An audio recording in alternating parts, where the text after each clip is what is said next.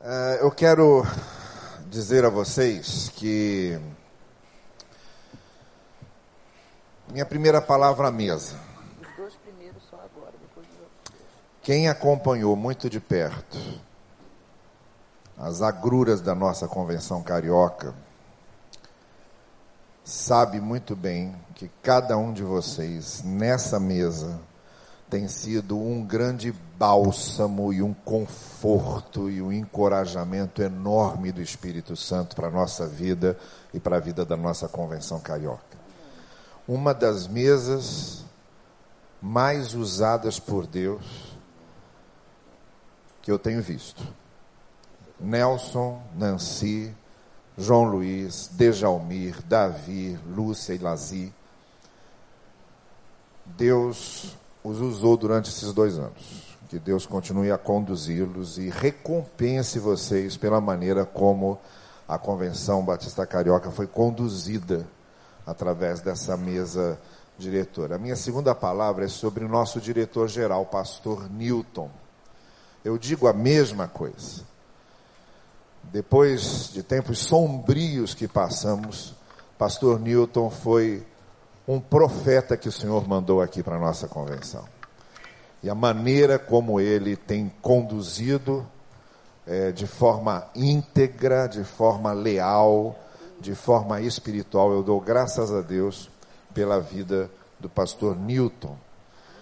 E a minha terceira referência, não podia deixar de ser, é a alegria de estar aqui nesta Assembleia, especialmente nesta igreja, que é uma igreja também do meu coração, da qual a qual acompanhei juntamente com o Vander, meu amigo querido, e é uma alegria muito grande estar aqui nesta assembleia, aqui nesta igreja, poder compartilhar a palavra de Deus com vocês, como nós vamos fazer agora, abrindo as nossas Bíblias em Lucas capítulo 17.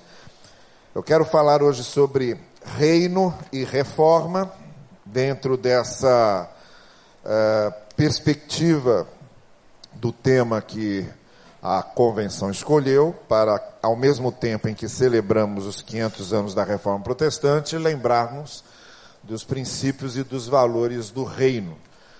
Uh, vocês, ao longo da semana, vão ouvir grandes oradores e oradores especialistas também nesse tema, como o de amanhã, pastor Israel.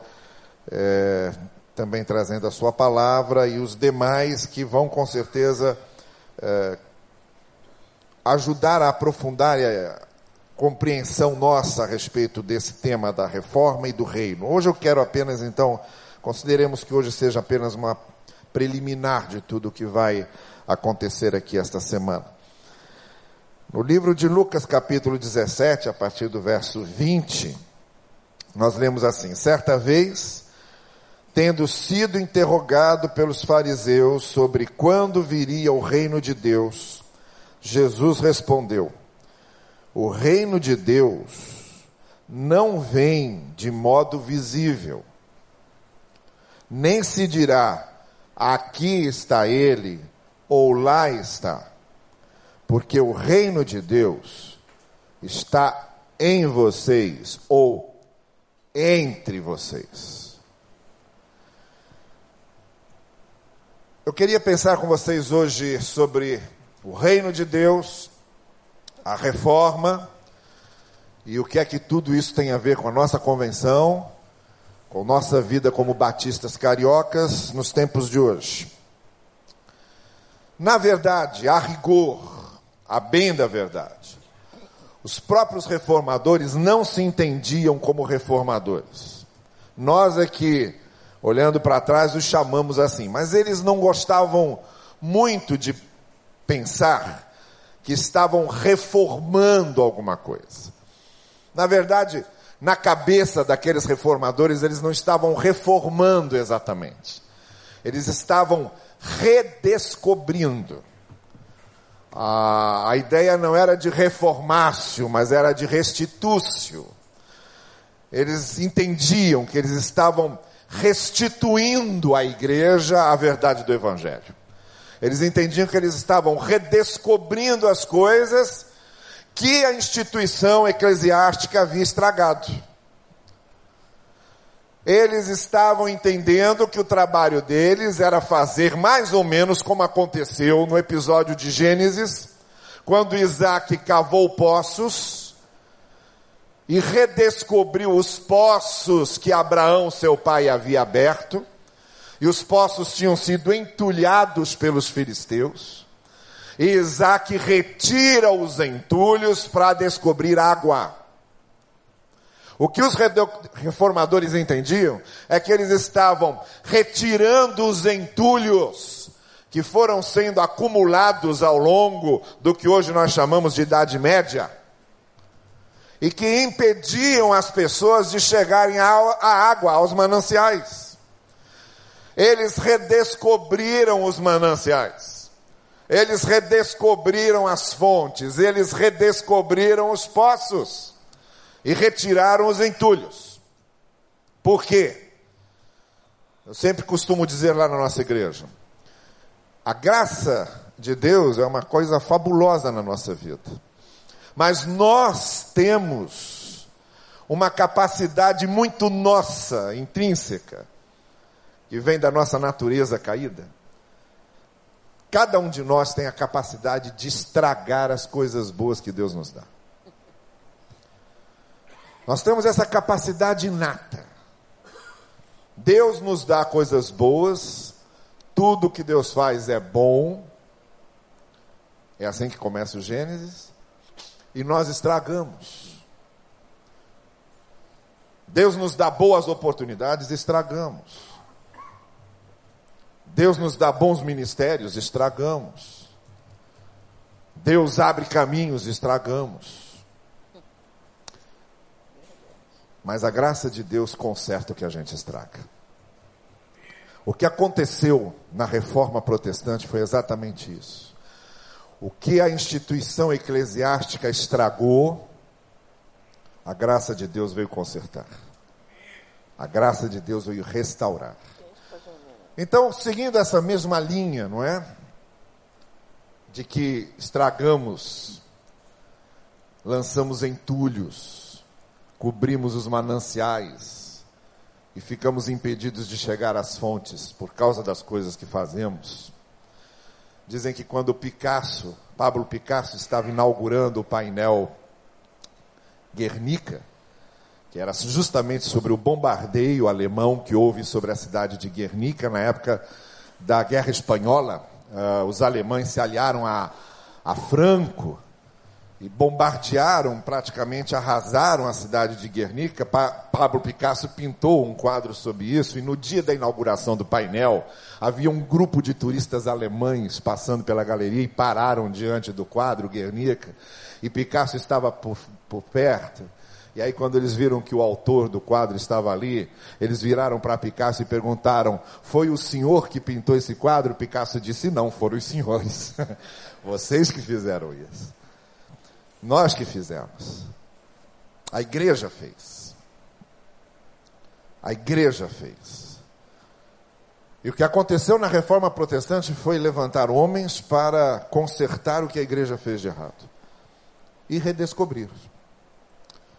Hoje eu quero compartilhar com vocês algumas coisas que nós devemos redescobrir no que se refere ao reino, no que se refere a, a reforma e no que se refere à nossa vida como batistas cariocas.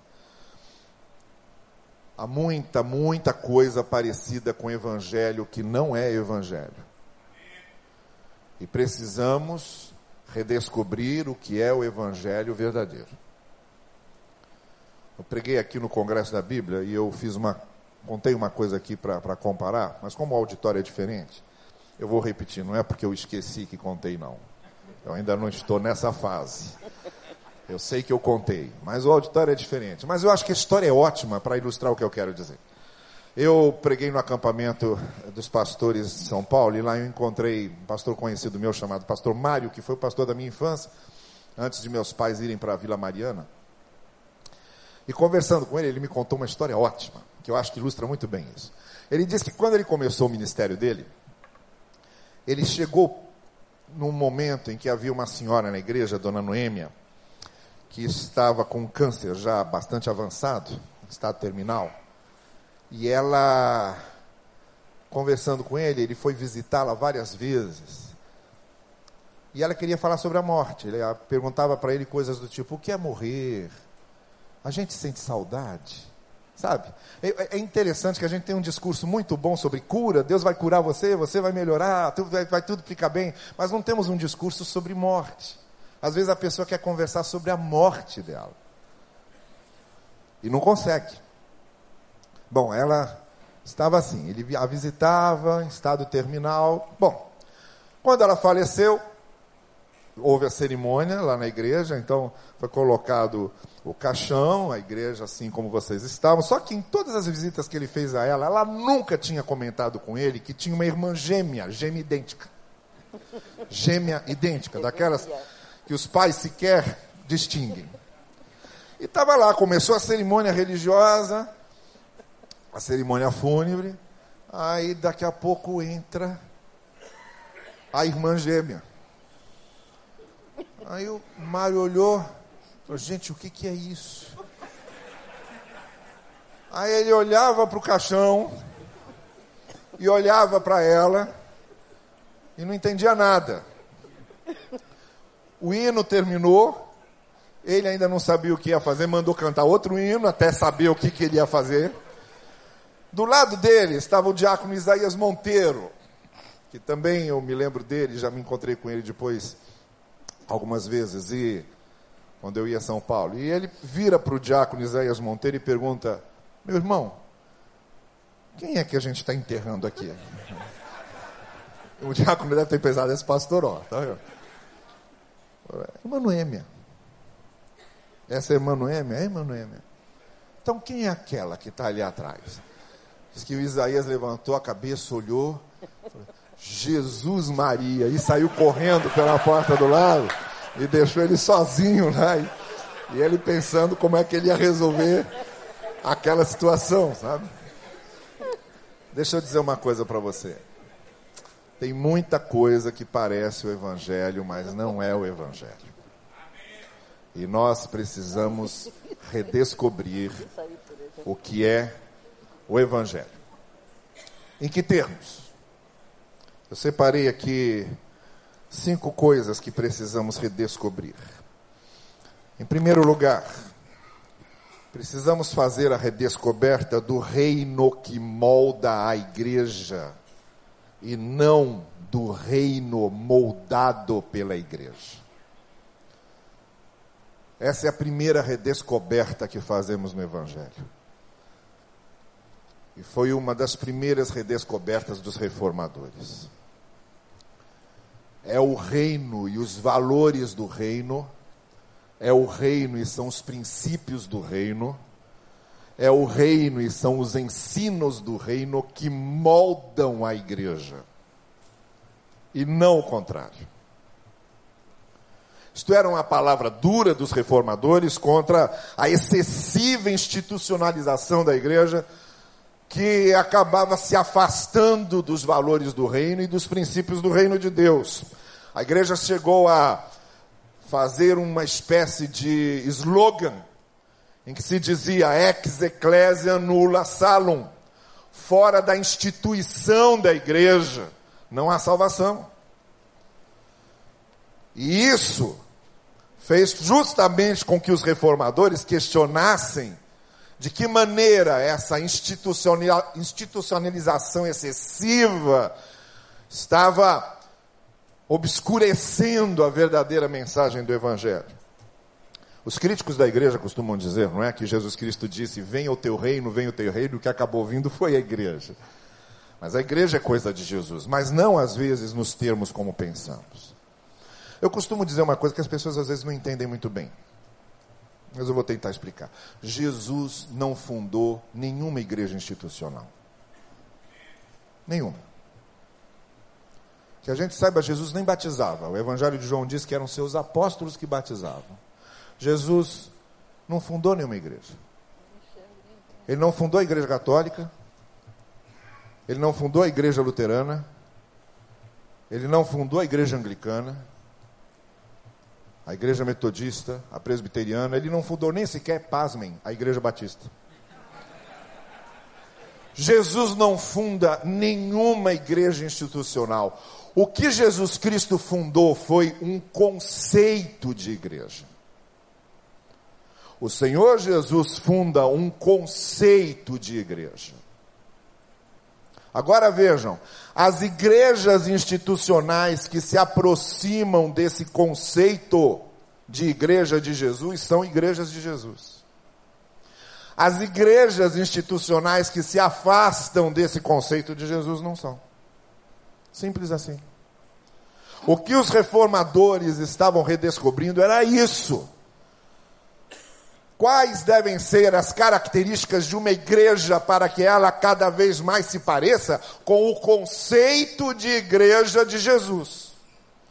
E quiseram restaurar isso, e quiseram restituir isso. Bem, então a primeira coisa que devemos redescobrir junto com os que os reformadores redescobriram, e no que se refere ao reino, é isto: a redescoberta do reino que molda a igreja, e não o contrário não o reino moldado pela igreja.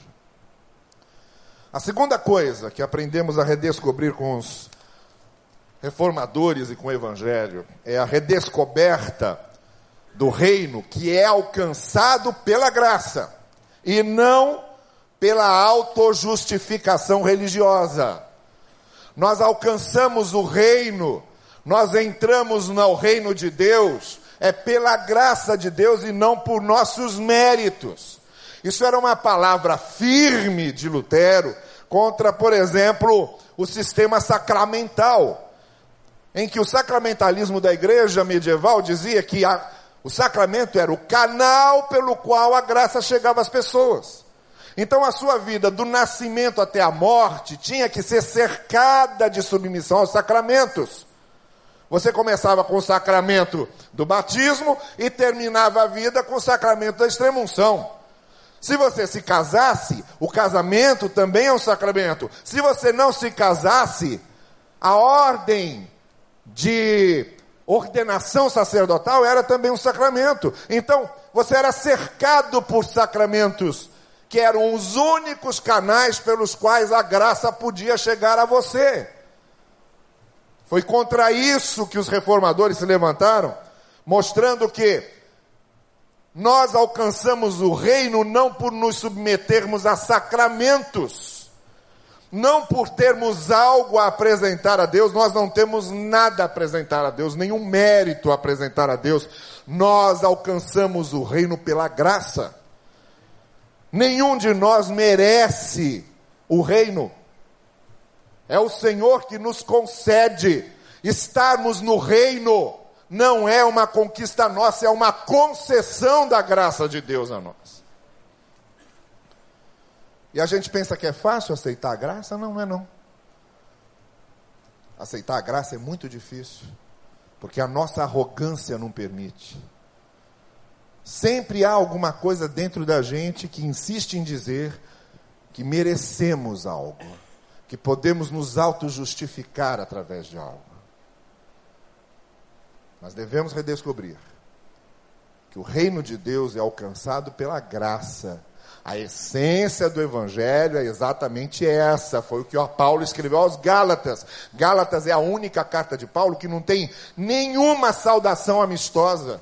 Em todas as outras, Paulo faz uma saudação amistosa, naquela não ele já entra metendo o pé na porta, ele já começa dizendo: Eu estou impressionado como vocês rapidamente deixaram o evangelho que eu ensinei para vocês e abraçaram outro evangelho.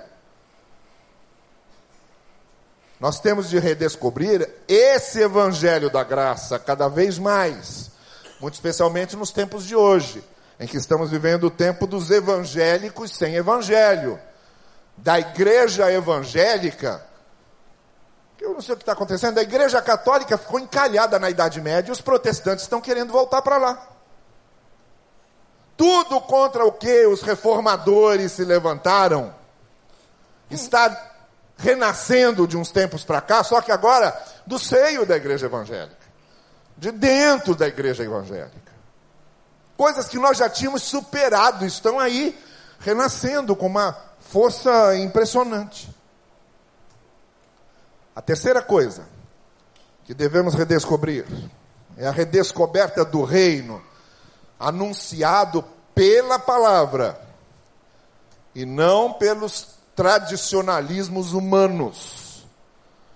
Essa foi outra coisa, era outro princípio clássico da reforma. A autoridade das escrituras. A Bíblia, a palavra de Deus, é a nossa regra de fé, de prática, ela nos ensina, ela tem autoridade, e devemos ter muito cuidado com os dogmatismos, os tradicionalismos que abafam os ensinos da palavra e que se sobrepõem aos ensinos da palavra. E uma razão muito clara para que nós demos um espaço especial à proclamação da palavra e ao ensino da palavra é porque a palavra e o conhecimento da palavra que nos amadurece. Nós só amadurecemos espiritualmente com o conhecimento da palavra. E não há nada mais importante para a igreja hoje do que termos crentes maduros na fé. O que a igreja mais precisa urgentemente hoje é de gente com fé madura. Vocês pensam que o problema da igreja de Corinto era o litígio que havia entre eles, a ponto de um entrar contra outro na justiça, ou o fato deles não acreditarem na ressurreição, ou o fato de terem bagunçado os dons espirituais, ou o fato de não celebrarem a ceia corretamente, ou o fato de ter um carinha lá que transava com a madrasta e ninguém falava nada. Vocês acham que era esse o problema de Corinto? Não. Não eram esses. Esses eram sintomas do problema. O problema. O apóstolo Paulo identifica logo no início da carta, quando ele escreve: Eu estou me dirigindo a vocês como eu me dirijo a crianças. O que está acontecendo entre vocês acontece por causa da meninice de vocês, da imaturidade de vocês. Porque se vocês amadurecessem na fé, essas coisas iriam desaparecendo. Então temos que redescobrir esse reino que é anunciado, que é ensinado pela palavra. Os valores e os princípios do reino chegam a nós pelo ensino da palavra. É a palavra que precisa ser dignificada, centralizada. Em quarto lugar, bem, eu queria lembrar que uma das maneiras de nós também evitarmos que os membros de nossa igreja sejam refém dos enganadores é amadurecendo esses membros. Hoje virou uma coisa que é o seguinte: segunda-feira vai na numa igreja tal, houve um tipo de mensagem, depois vai na corrente tal, e etc, etc, etc. É um mercado. Cada um vai na estante e pega aquilo que satisfaz. Não tem um, um padrão Fica uma coisa toda contraditória, um discurso ambíguo, dúbio. Uma maneira de impedirmos isso é que os, as nossas ovelhas, os membros das nossas igrejas, nossos irmãos em Cristo sejam maduros na fé pela palavra. Porque o pessoal vai com a massa. Olha, a massa, a massa de manobra, a massa manipulada é um problema. A massa manipulada resolveu adorar o bezerro de ouro. Esse é o nosso Deus. A massa manipulada gritou domingo lá, Osana, o que vem em nome de, de, de Deus, mas na quinta-feira gritava, crucifica, crucificam. A massa manipulada, ela grita, queremos Barrabás. A massa manipulada, ela grita, Heil Hitler. A massa manipulada grita, Mengo. Sabe como é? Ah, essa não. A massa manipulada é um problema, é um perigo.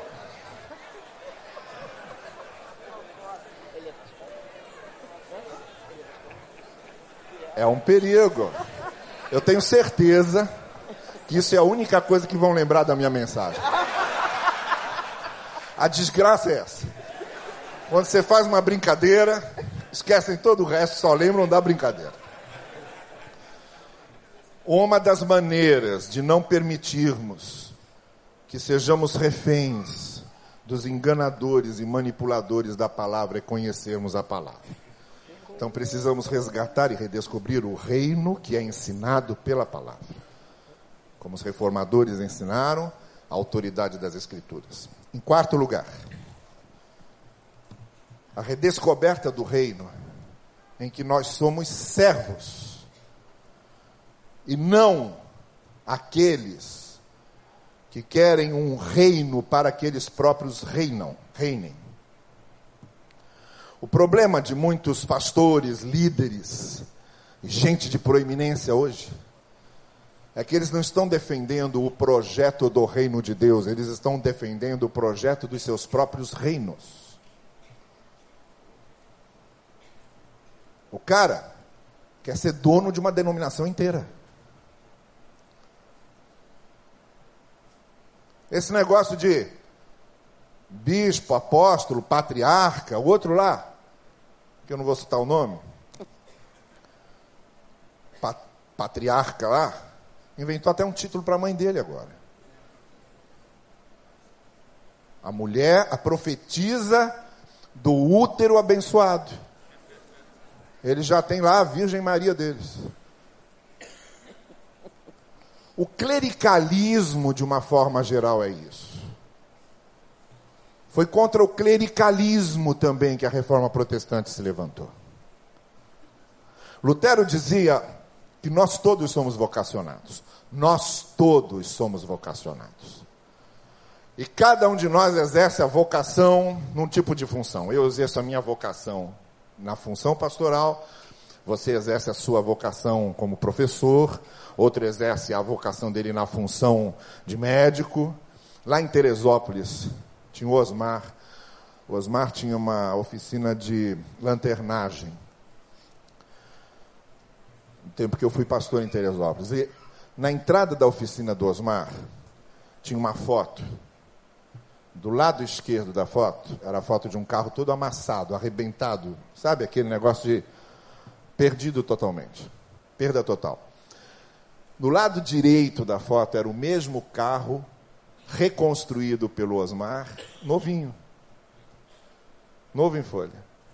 Embaixo, o Osmar escreveu assim: O que o Osmar faz com seu carro, Cristo faz com a sua vida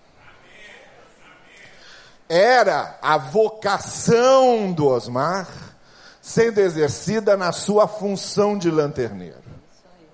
Era isso que Lutero dizia. Nós todos somos vocacionados. E cada um exercendo a vocação na sua função. Não há clericalismo. Tem um texto que deveríamos lembrar sempre. Capítulo 20 de Mateus.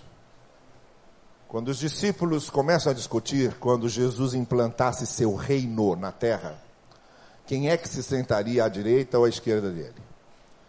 Aquela ideia de que eles tinham de que o reino seria um reino terreno, geográfico, visível, totalmente diferente desse aí que nós lemos nesse texto.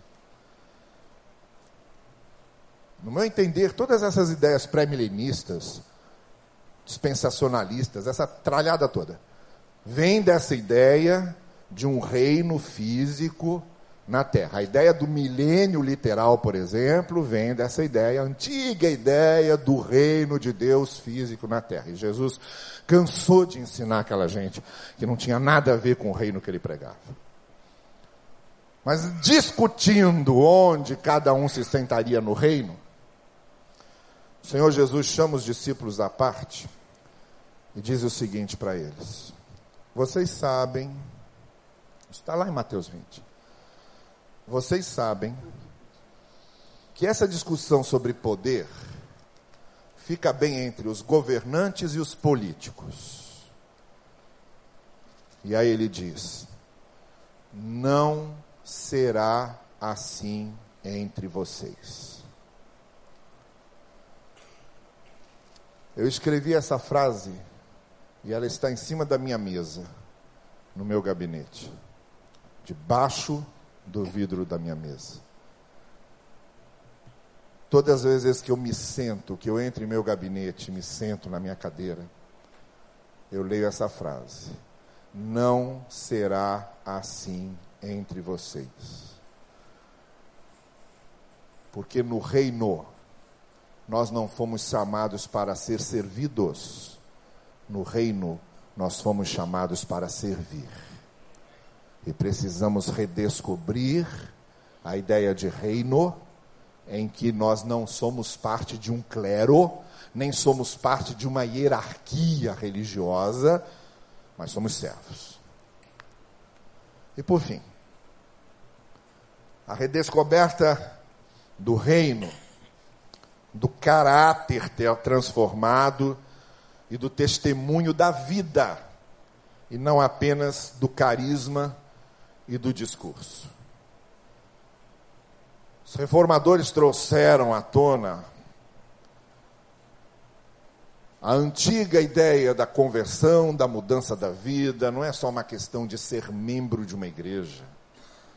Não é só uma questão de ter sido batizado numa igreja, não é uma questão de participar da Eucaristia apenas. É uma questão de ter sido transformado por Deus, de ter sido transformado pelo Evangelho. Quando o Senhor Jesus Cristo conta a parábola da rede, ele diz isso. Há muitos peixes na rede, há muitos peixes na rede, mas aí o pescador começa a separar. Uns vão para o cesto, outros ele devolve para o mar. Há muitos peixes na igreja, mas nem todos vão para o cesto. Porque não é o fato de estar na igreja ou de ter sido batizado que prova que estamos no reino. O que prova que estamos no reino é termos nascido de novo e nosso caráter ter sido transformado pelo poder do Evangelho. É isso que faz de cada um de nós cidadãos do reino. E é esse Evangelho da transformação que precisamos resgatar. Veja os testemunhos que estão sendo dados nesses programas de televisão insuportáveis. Veja lá. Que Deus me deu um emprego novo, porque Deus me deu um carro novo, porque eu comprei um apartamento novo, porque eu nunca fiquei gripado. Veja lá. Você não ouve mais uma pessoa chegar e dizer assim: eu mentia e não minto mais. Eu era um péssimo funcionário e não sou mais. Eu roubava meu patrão, não roubo mais. Eu era um fofoqueiro incorrigível, não sou mais. Eu era um marido troglodita, não sou mais. Eu era uma esposa iracunda e rixosa, não sou mais. Iracunda e rixosa é lá de Provérbios. Você não ouve mais esse tipo de testemunho. As pessoas não falam mais da mudança que elas tiveram na vida. Elas falam do carro zero quilômetro que elas queriam, sonhavam e Deus deu para elas. Talvez estejamos piores ainda do que no tempo da Idade Média, porque pelo menos no tempo da Idade Média eles prometiam um lugar no céu, vendiam indulgências para que a pessoa tivesse um lugar no céu. Hoje a gente vende indulgências para a pessoa ser promovida no emprego. A gente vende indulgências para a pessoa não ficar doente. Nós precisamos redescobrir esse evangelho, que é o evangelho da transformação do caráter e da vida. Que é a essência do evangelho.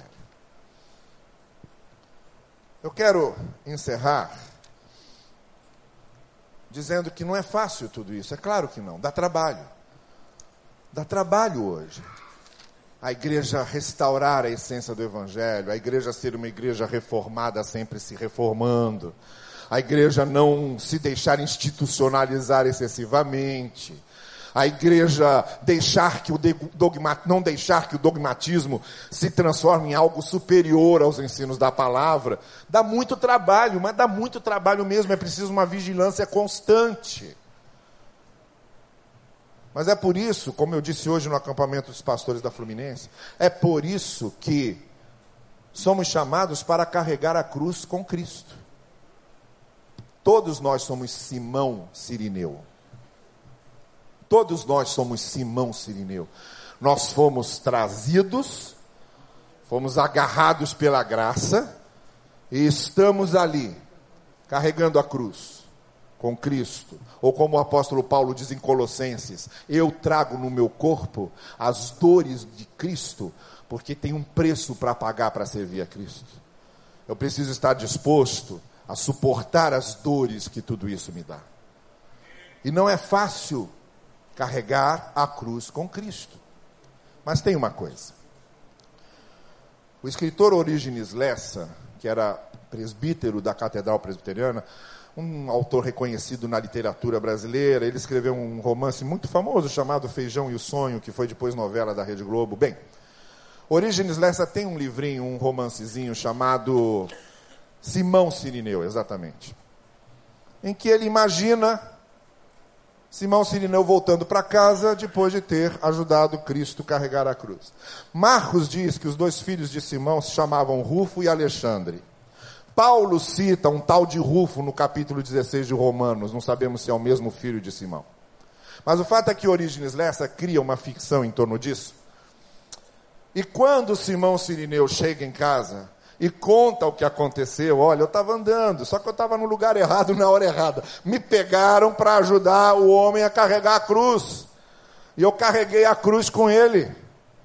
E aí, nesse momento do diálogo, o Rufo, o filho dele, no romance do Orígenes Lessa, não vai procurar isso na Bíblia que não tem. Rufo pergunta a Simão Sirineu: Você, com essa idade, carregou aquela cruz? E o peso da cruz, como é que ficou? E aí Simão responde: O peso, o peso ficou com ele. Não é fácil redescobrirmos e mantermos nossa fidelidade ao Evangelho, ao Reino. É um peso. Mas continuemos carregando essa cruz porque o peso mesmo ficou com Jesus.